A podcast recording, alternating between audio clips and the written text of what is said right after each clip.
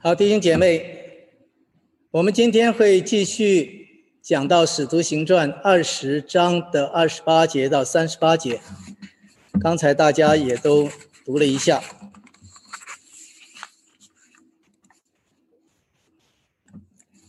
上一次我们在讲二十章十七节到二十呃二十七节的时候，我们讲到保罗他领了。一些奉献啊，教会的奉献要带到耶路撒冷去。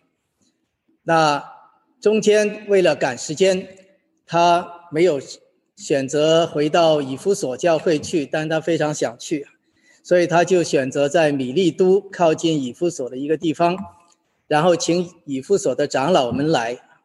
保罗那时候已经意识到啊，从他一时的领受啊圣灵的一个启示，他很可能这是最后的一次看见他们。他很可能在耶路撒冷要啊受到逼迫啊，甚至以后回不来这里，所以他在离开之前，特别是以弗所教会，他花了三年的时间在那里牧养，他要让他将来成为一个宣教的基地，所以他特别要把啊他们叫来，要把他自己啊对于神的领受，要把这个事工，要把这个啊意向传承给他们。所以他要考虑一个问题啊，我怎么样来传承什么东西给他呢？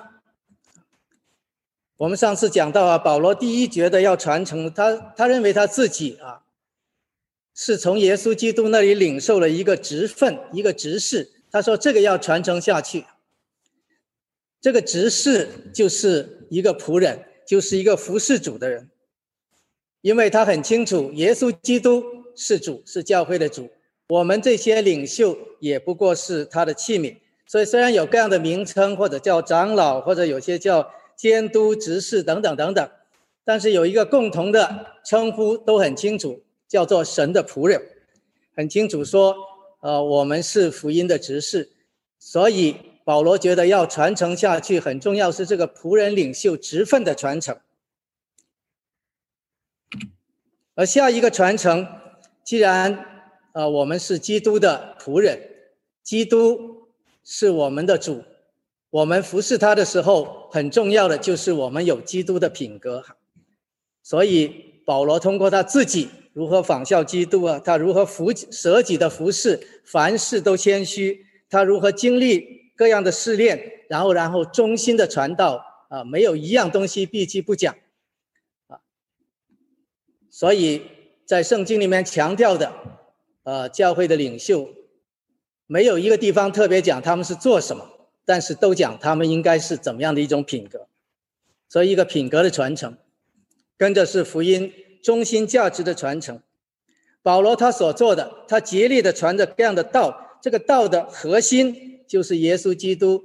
他说神的恩惠的福音，要证明向神悔改，信靠主耶稣基督，这是所有事工。的一个核心的价值，这个价值要传承下去。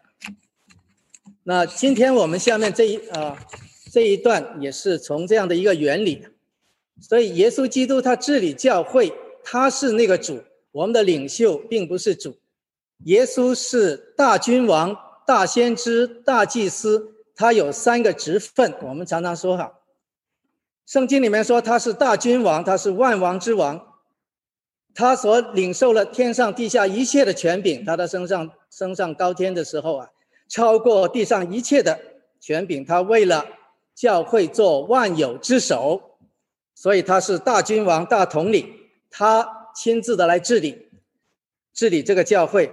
他是大先知，当这个彼得在宣讲福音的时候啊，在使徒行传里面，他引用当初摩西说的啊。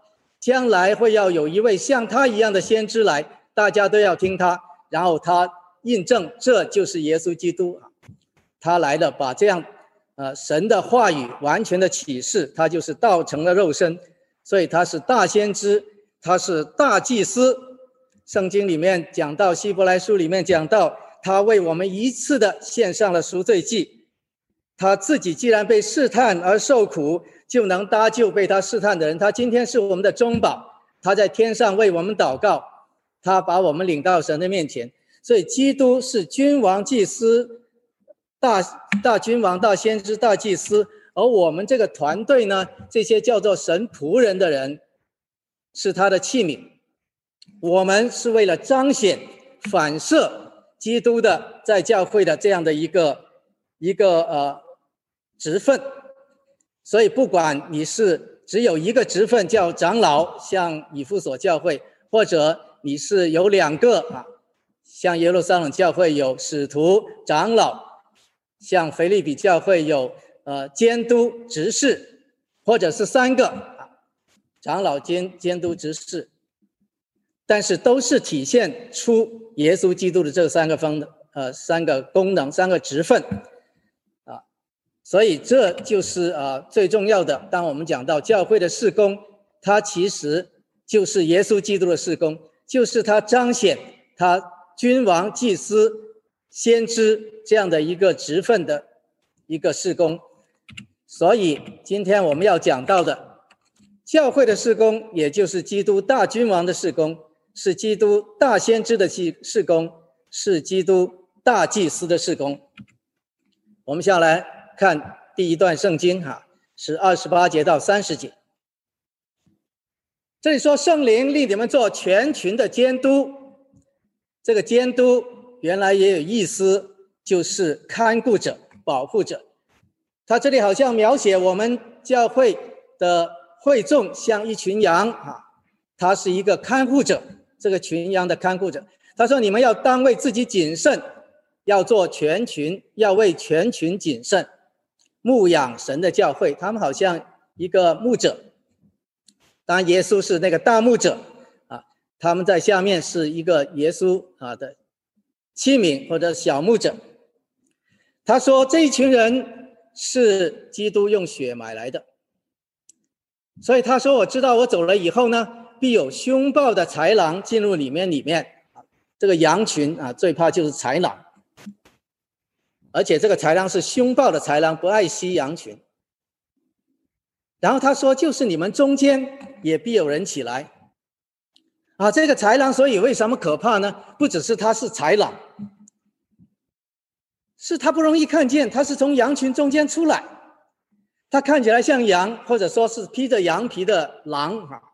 他在说谬误的话，要引诱民徒呃门徒跟从他，他可以引诱大家，因为他讲的话这些谬误的话听起来好像是羊的话，好像是牧人的话，所以他才特别呃危险。那么在当时保罗的时候啊，圣经里面特别指责有很多所谓假先知，他们出来教导谬误的东西啊，他们扭曲圣经的话。看起来他们是为了群羊的好处，其实他们不是。那这些人背后其实是魔鬼撒旦，啊，有时候称他们是魔鬼撒旦的仆役。当然，这些人作为个人，如果以后经过教会整戒，他悔改，也许他还可有得救的可能。但是在当他们做这个事情的时候，他们背后其实是撒旦，他们是撒旦的仆役。所以教会很重要一件事情，就是要捍卫这个真理哈。作为耶稣基督的大君王来治理，他是用他的道来治理。所以对于那些扭曲这个道的那些敌人、那些假先知、那些凶恶的豺狼，你必须把他们赶出去，必须要保护这个群羊。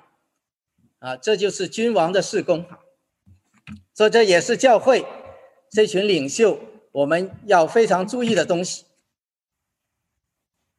所谓异端啊，就是常常他是把圣经扭曲了，看起来好像在讲圣经，啊，然后歪曲了里面的意思，啊，用一些虚假的教义来蒙蔽人，像这种很很典型，就像啊，讲到耶呃，当时保罗所在的时候说，哦，我们要靠行为称义，如果你信了耶稣啊还不行哈，你要守律法，要按照各样的犹太人的规矩，你才能算是真基督徒。啊，这种就是一种谬论、谬误。他借着圣经，好像借着啊圣经的某些教导啊律法，关于律法的教导，然后说，哎，我们要这样才行。以后我们大家都很知道，三位一体是一个很重要的一个教义，很多的异端都通过歪曲圣经来否定这个教义，来推广他们的异端。不过在这个时代，那些很明目张胆的，那些很啊很公开的来教导一些违反我们最基本教义的，比方说反对三位一体、反对神人二性、反对呃我们的呃因信称义等等。今天比较容易识别哈，因为他们明这种这样的正统的教义已经教导了很久很久，他们的影响力已经没那么大。今天最危险的，其实就叫世俗化。他看起来好像接受圣经所有的教义，他也不跟你特别的要，也不是有一群人出来非常积极的来呃推广一些旧的教义。他是隐藏在很多人的当中，魔鬼撒旦在人们的心里面工作。他甚至以一个幌子说：“哎，呃，其实福音是对世界文化说话的，圣经是对我们的文化说话的。”然后偷偷的把世俗文化的那个价值观偷换成为，把圣经的价值观偷换成为世俗文化的价值观，甚至有时候价值观都表面看起来一样。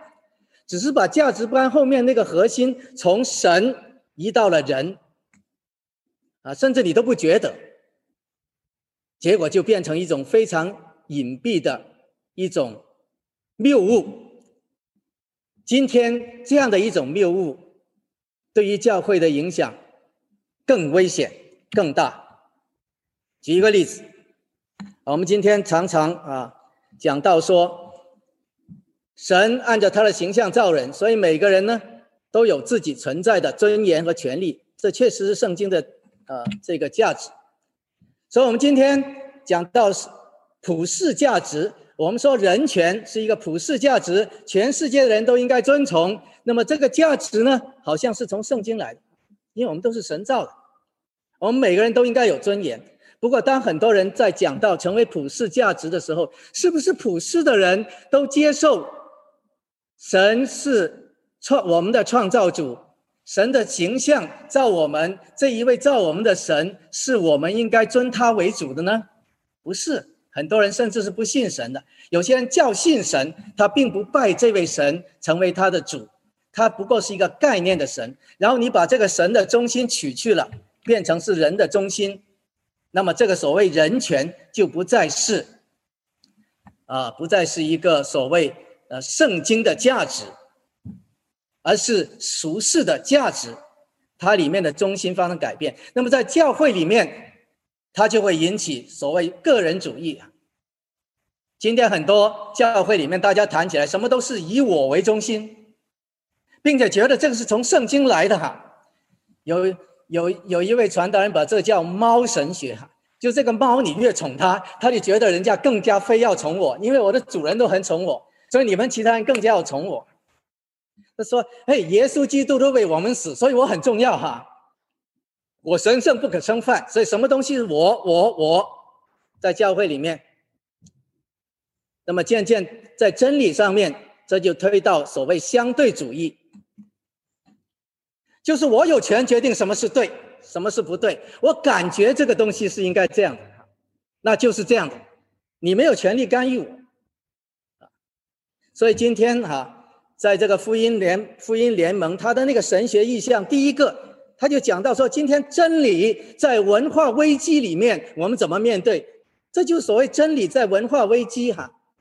一个更直接的表达，就是今天那些世俗化的文化侵略侵蚀到我们的真理里面，我们的真理的决定权已经取决于这些人、这些文化他怎么想，我们怎么来面对？所以这个世代的谬误是非常不一样的。另外一个例子，神造我们的目的之一是享受神，对不对呢？也对哈，因为圣经里面神造我们，第一个是要荣耀神啊，他让我们来管理万物，以是我们可以荣耀他。第二，确实是要享受神啊。那么。当我们把它变成一个普世价值，一个所谓自由的普世价值，哈，这确实本来是从这里出来。既然每个人都要享受神，神供应我们是他的爱，是他的恩典，所以我们应该可以自由的追求幸福，个人的幸福，自由的去享受神供应给我们的一切，我们不应该被别人限制。那这个是对的，当初出来。可是当它变成普世价值的时候，其实它也是把里面价值的表达好像一样。和我们人都要都有自由去追求幸福、追求享受、追求神的供应。如果讲的比较熟灵，接受神的恩典。但是如果我们把那个神的中心移去，其实是挂在口里说神，其实内在是我为中心的话，它就完全被扭曲了。在教会里面很明显一点叫消费主义。啊，今天到教会不是说，哎呀，神把我放在这个教会，不管怎么样，一定有一个目的。我是这个教会的身体的一部分。也许神要让我在这里被生命自己被改变，也一起来建造教会。今天我们不这样想。哎，我来教会干嘛呢？我要去那里买一些 product 啊，买一些呃，领受一些熟灵的产品啊，一些精神的粮食。我希望有一个社交的好的环境。所以我到教会里面，那我怎么选择教会呢？呃，我如果进去看见那些人都不是特别友好，呃，好像很难交往，或者说，呃，看见里面牧师讲道好像不那么 exciting 哈，那那个团契好像也很死气沉沉，那这样的教会我就不去了，所以我怎么决定我应该在这个教会里面服侍呢？不是我我有一个使命，我有一个呼召，而是说什么东西。好与坏，我是否可以享受，可以得到我应该有的东西？这变成一个非常重要的东西，侵蚀今天的教会，因此也导致自由主义。只要我不伤害人，做什么都可以，你不能批评我哈，因为我有自由享受。所以世俗化是一个非常重要的。今天的时代，仍然教会很重要的是要。干要保护教会信仰的纯正，可是今天很可能魔鬼撒旦他的诡计，今天的诡计已经更加阴险。他不是找几个人出来在他们后面扭曲这个圣经里面的一些教义，仍然有，今天仍然有这样的异端，但是更加诡秘，更加让我们不容易识别的。他甚至不是有几个人出来做这种事情。他甚至表面的价值看起来都是从圣经来，只是把后面的核心抽掉了，我们都不自觉的陷在这里面，使得整个教会的信仰完全的脱节。这是很重要的一点啊！这里所以说，圣经里面耶稣基督他的君王的功能要表现在教会里面，我们体现基督在这里掌权，就必须体现我们捍卫这个真理的纯正性。抵挡魔鬼撒旦的谎言，抵挡异异端。第二个是耶稣基督的事工，是大先知的事工。二十章三十一到三十二，他说：“应所以你们应当警醒，纪念我三年之久，昼夜不住的流泪，劝诫你们个人。如今我把你们交托神和他恩惠的道。”这道能建立你们，叫你们和一切成圣的人同得基业。教会很重要的一个，耶稣基督作为先知的功能，他自己道成了肉身，乃是用这个道要建立教会，要让我们成圣。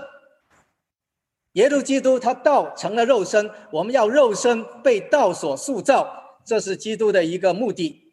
所以教会里面。必须以神的道作为是所有事工的一个核心，这是先知的事工，传讲神的道，用这个道来建立我们，使圣徒借着这个道可以成圣，教会借着这个道在这个道里面合二为一，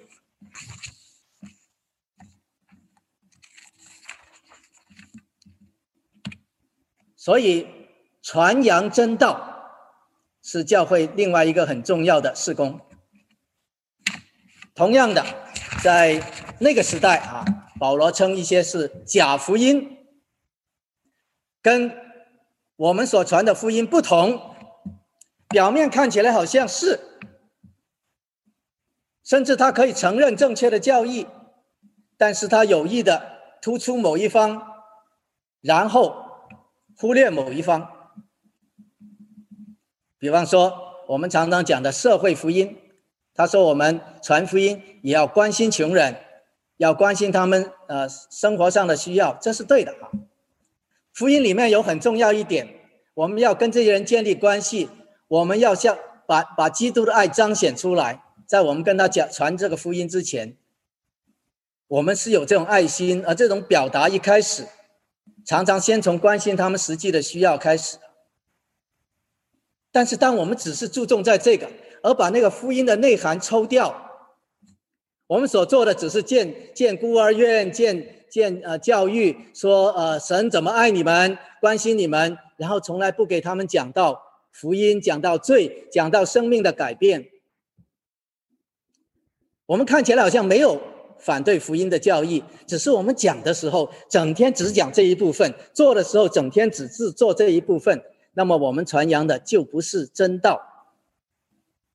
虽然我们不是每一次讲讲道都可以让方方面面讲到。可是，如果你一直讲到都只有一方面，那很可能你就开始背离了转讲这个真道啊，这是我们特别要注意哈。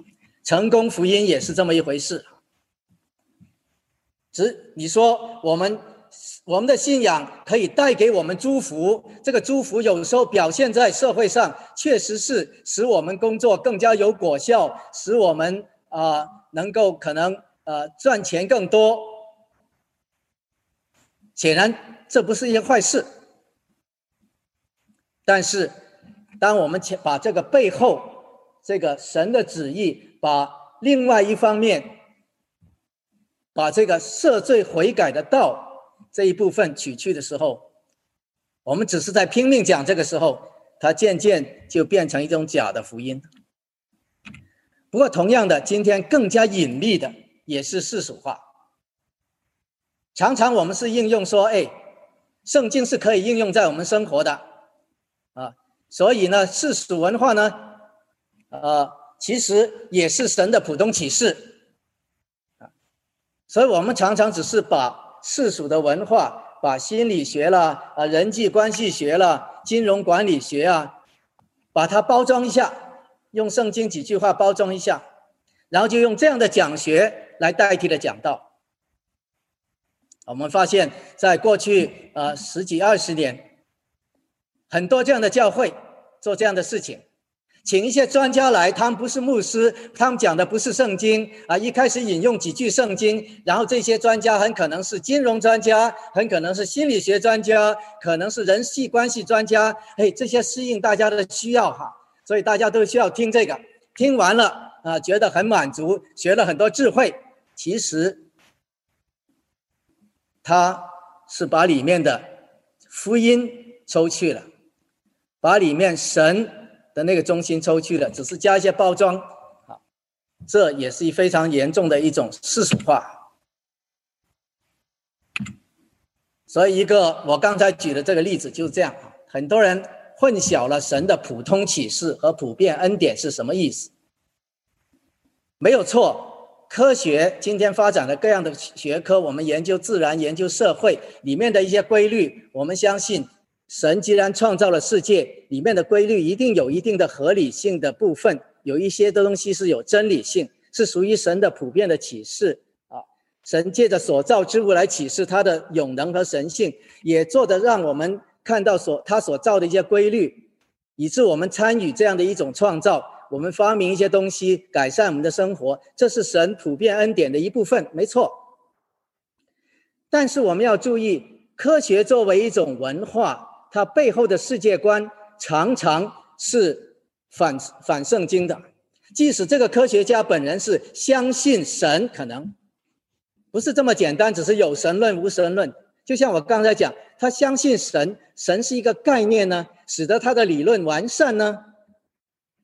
神是一个他觉得超然中存在的啊，但是跟我没有太大关系的呢。神觉得他即使存在跟我有关系，但是他不是主导，而是科学是主导呢。这位神是不是我生命里面的那位主宰呢？如果他不是，你的信仰你这个信仰科学的科学家，他背后的世界观其实是人本主义的，不是神本主义。所以，当我们把现在科学界的所谓普遍价值，把它代替了基督教的价值，虽然里面可以找到这样一些啊一些呃原理，把里面的那个抽掉了，福音和神的抽掉了，它其实是一种俗世的价值观。就像我刚才举的那些例子。今天有一些啊心理学家在讲说，哎，圣经里面其实啊讲到这种赦罪啊、悔改这种东西啊，都是讲讲的，那个东西不要啊太大的注意力，因为一讲到罪是很消极的。你一看到消极，我们做研究就发现，嘿，人脑的反应不好，人要比较积极，对脑才会有健康哈。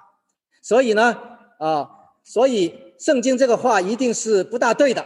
啊，我们要想积极的东西。神爱我们，神赦免我们一切，神不管我们做什么，都以这样的方法接接接纳我们。不要说神恨恶罪，呃呃，罪使得我们啊完全的败坏，我呃最后要接受审判，这个很消极哈，会对我们有不不不好的一个结果啊。所以我们就请别人来讲说这个积极思维。当然，积极思维是不对呢？圣经显然是有很积极的。不过他首先要走一个极端消极，就是我们人完全的败坏，没有盼望，然后福音才带给我们一个完全的积极，就是我们可以生命被转换，得到永生。所以人听到消极的东西，觉得很焦虑、很困困乏，甚至会呃会受伤，不是因为神让我们去思想罪。而是因为，当我们思想罪的时候，我们却没有盼望，发现这个罪的重担不断的压着我们。我们不是找找到了神，我们没有找到了盼望，以致我们在这个痛苦之中，在这个害怕之中，来造成我们的损害。可是科学家他们把神的这个价值世界观拿走了，把神中心拿走了，讲的好像很有道理，所以我们一听，哇，很多人愿意接受这个。所以问题不是请一个人来讲积极思维是错误，只是圣经不是只是讲你要积极思维。人的罪影响了我们认识神。首先，只有福音可以对付罪的问题。如果不用福音来对付罪，人就不能得到自由，人就不能得到所谓积极，就没有盼望啊。同样的，当我们讲到沟通的时候，呃，讲到彼此相爱，我们今天常常觉得，哎，我没有办法爱一个人哈，我做不到，但是我可以学习技术，让那个人喜欢我，我知道怎么样套他，让他觉得我很可信任，很关心他。其实我关心的不是他，不过他因为我很有技巧啊，所以就搞定了哈。所以我们夫妻很和睦啊，因为不是因为。啊，我们经过了这夫妻的征战，发现我们的老我哈，让圣灵帮助我们来致死我们的老我，然后在神里面彼此和好，而是我们学习了怎么控制我的太太，怎么控制我的先生的技术，然后认为这个是神的普遍恩典。所以世俗化很重要的，我们不但要防止这些外来的在我们当中产生的一些异端的思想，一些谬误的思想。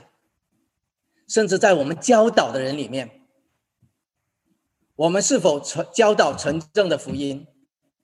我们是否在教导这道理里面，所有圣经的道理，要是把它福音的核心拿走了，它其实就变质了。因为这个道的核心乃是基督，并他钉十字架。所以圣经里面讲到，说犹太人他们要求神迹。希腊人求智慧，是不是这些神迹和智慧不不好的东西？我们去求呢？不是，只是他们的其实依赖的东西是这些，而不是神，所以那些东西成为他的偶像。所以说，我们单传耶稣基督，并他钉十字架，这个在世人看起来要愚拙，世人就包括所有的人看起来在愚拙，在我们看起来是神的大能。所以我们的信仰。福音本身一定是抗行文化的，啊，叫 counter culture，就所有的文化世俗的文化，不管它里面有很多很正确的东西，但它背后都移去了神这个核心，或者福音的核心，使他甚至叫基督教文化，啊，它其实都是一种世俗文化。所以，我们不是只是根据有神论、无神论来站队，不是根据它是从基督教文化、呃犹太教文化，还是从回教文化出来来站队，而是它是不是纯正的福音，是不是以神为中心的圣经的真理。这是我们这个时代要注要注重的。第三，基督教会的事工乃是大祭司的事工。使徒行传二十章三十三到三十五节，哈，这样说：我未曾贪图一个人的金银衣服，我这两只手常供给我和同人的需用，这是你们自己知道的。我凡事给你们做榜样，叫你们知道应当这样劳苦，扶助软弱的人。这里软弱不只是指身体软弱，也包括灵里面软弱。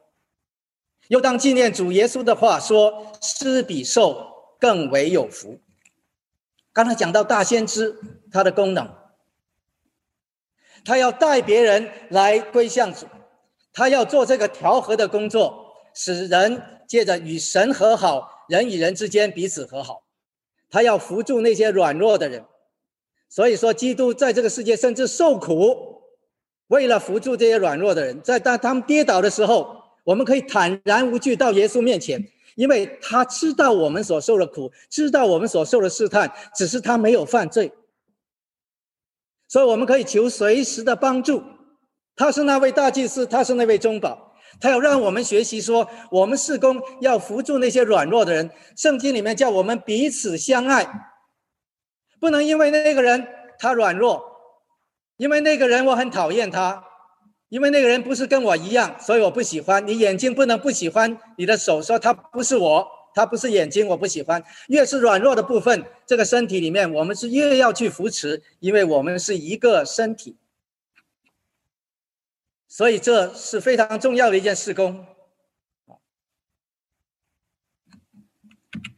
今天同样的哈。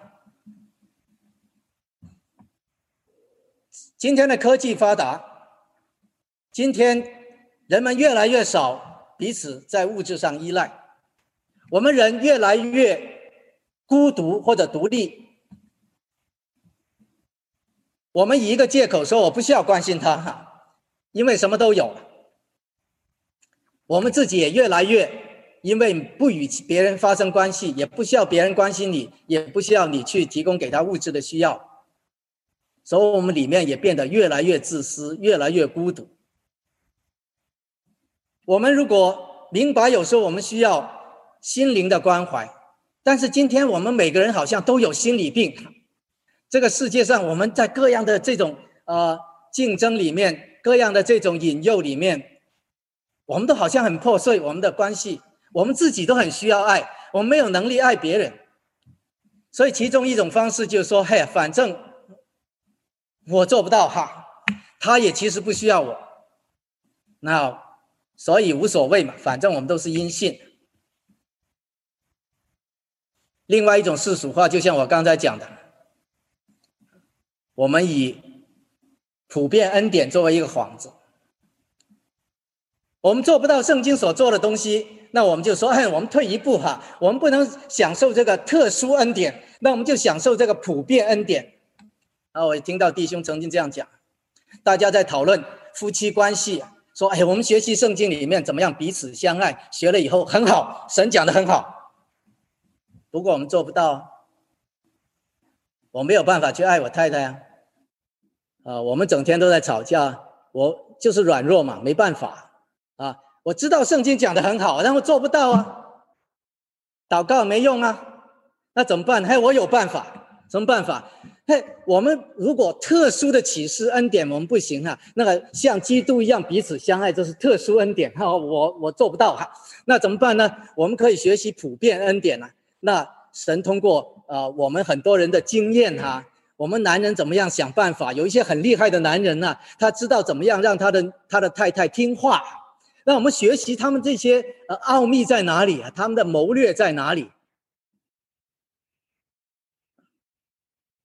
所以，instead 不是以基督爱我们这样去相爱，靠着恩典本乎恩，因着信啊，借着福音来揭露我们里面的罪，靠着圣灵来钉死我们的老我，然后靠着神的爱和恩典，我们去学习爱其他，不是哈？说这个做不到哈，做不到。其实我不是要按照福音的方法去做，那怎么样呢？按照世俗的方法去做，这种世俗化还有一个帽子，叫做领受神的普遍恩典。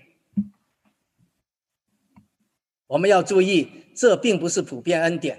没错，神通过一些呃科学的道理，告诉我们一些东西，哈，让我们在一些困境里面可以解决。可是神真根本要解决我们的是我们与他的关系，因为万物的问题在于罪影响了我们与神去信任神，而不是在于我今天啊做了一件东西是不是很有智慧。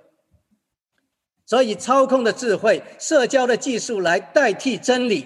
这是另外一个非常危险的世俗化的一个偏向，所以今天里面很多教会里面没有真实的彼此相爱，要么就是打得一塌糊涂，说嘿呀，反正就是这样，我反正做不了哈，就所谓自由主义；要么就是大家都在学习一套，搞得教会里面人人都好像很好哈，当着面每个呃同工之间又合作的很好啊，呃家庭又表现好像好像没问题。其实都是在背后哈，唇香实践，每个人都是在操学习操控啊，彼此操控，这是我们今天很要注意的。所以，耶稣基督讲到他在教会里面的功能，这是保罗在这里说到的重要的。为什么教会里面不特别说，哎，某某一个职分他到底做什么？因为不管我们是什么的职分，最后都是要彰显基督的职分。如果我们能够把基督的职分在我们教会的环境里面这个条件下充分彰显出来，你这个教会叫什么？里面这些人叫什么？一个、两个、三个不同的职分，啊，你是这样的组织那样的组织，这个不重要。然后这几样非常的重要：第一，要捍卫神真理的纯正性；第二，要宣讲纯正的道；第三，要实践这个道，通过彼此相爱。这是教会事工很重要，因为这彰显了耶稣基督的他的啊他的职分。但是这不是所有。神为什么要建立教会？不只是让我们一群人已经信了耶稣的人啊可以活得更好，可以领受这个福分。教会乃是天国的一个彰显。神建立这个教会，他说为了万有做。为了做教会，做万有之首；为了教会做万有之首，他其实是要统领万有。教会的一个使命，乃是要把神的道传遍世界，传遍万族，让万民做基督的门徒，是扩展神的国。基督是万有的主，是万有的王。教会是基督治理世界的。器皿，基督治理教会，通过一群仆人领袖的群体，他们是基督治理教会的器皿。教会的整体作为基督的身体，是基督治理整个世界的一个器皿。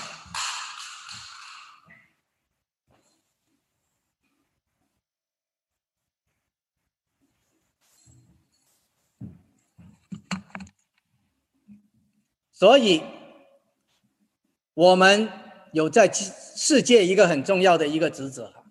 耶稣基督是道路、真理和生命。我们作为一个属天的群体，我们要在这个世界上做神的精兵，就是基督的统领的权柄。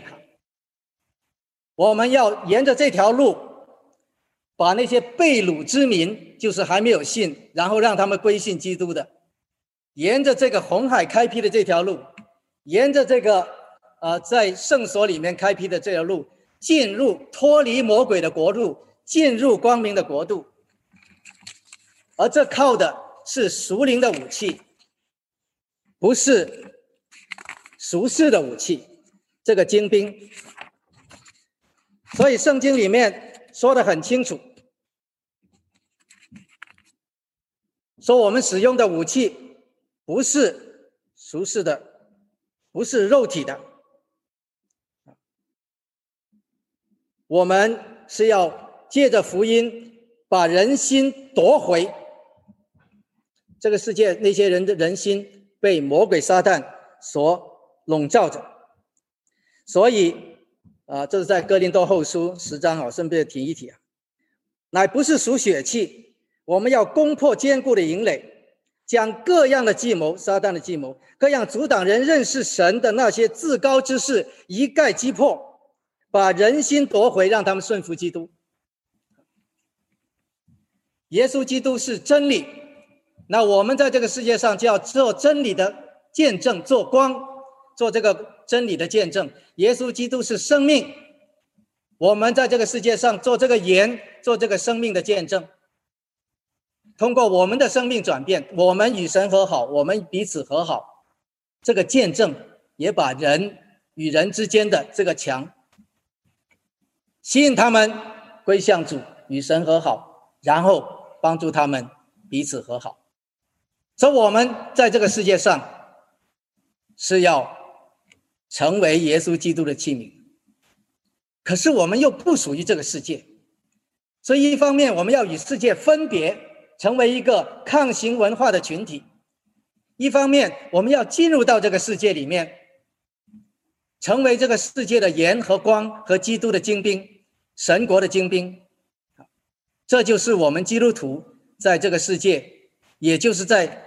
啊，一个很重要的使命。所以保罗在这里讲到，好像是在教会，可是教会最终极的使命，乃是使万民做主的门徒，使万民归向主。我们乃是主基督在统管世界的器皿。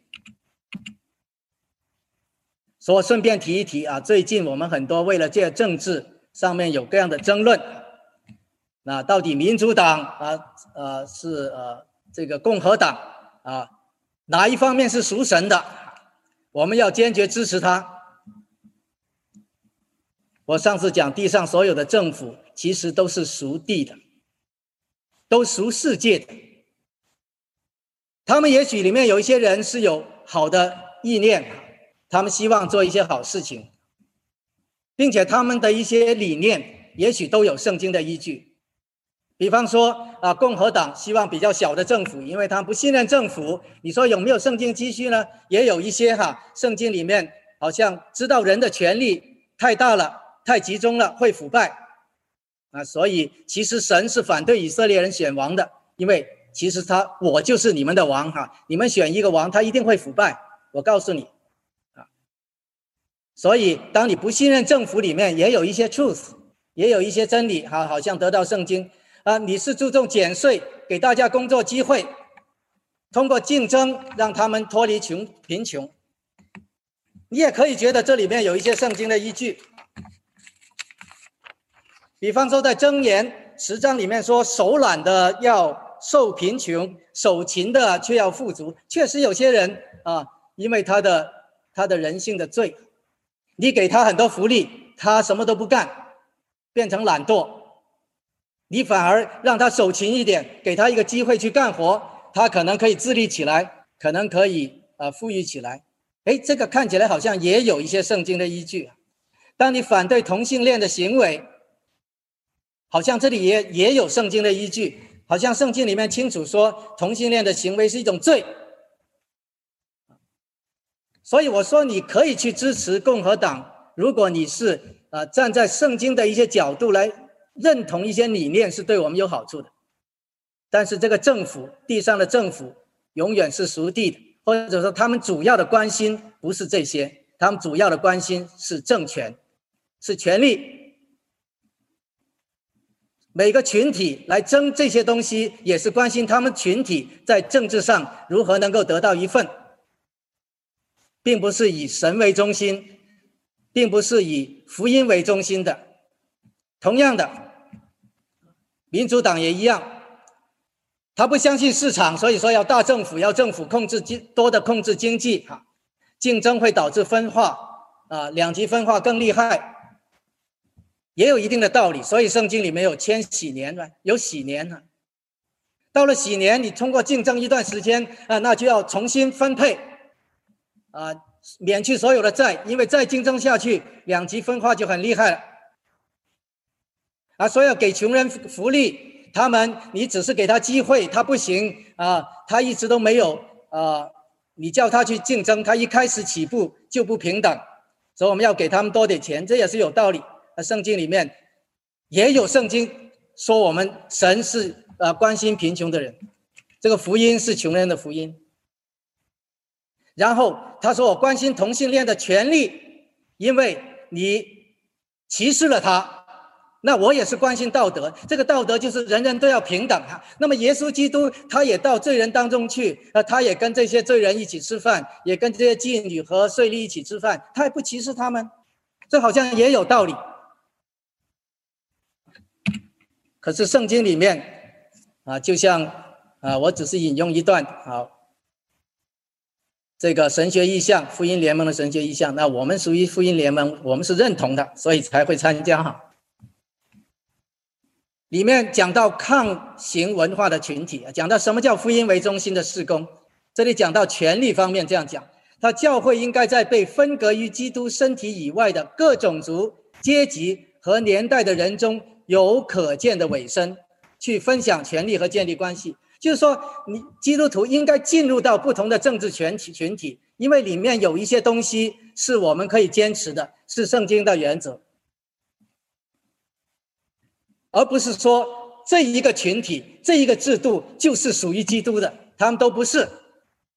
但是我们可以在里面做做盐做光，我们作为一个群体是抗行文化的，可是我们作为每一个个人进入到社会。我们却要在每一个这样的种族阶级里面有可见的尾声，以致我们可以在里面发光，以致我们可以在做做盐可以调和。所以总结起来就是说，耶稣基督是教会的元首，仆人领袖团队，一个我们的职分是一个仆人，是基督的仆人。我们这个团队乃是基督治理教会的器皿，这个团队不是主人。所以他是让基督借着他来掌权。如果他不成为一个合用的器皿，他就会被废弃。以致这个器皿应该带领教会坚决的味道，坚定的传道，努力的行道，使教会在真理里面合一和成长，成为荣耀神、见证基督的圣洁的全体。另外。耶稣基督不只是教会的元首，乃是万王之王，治理世界整个的世界。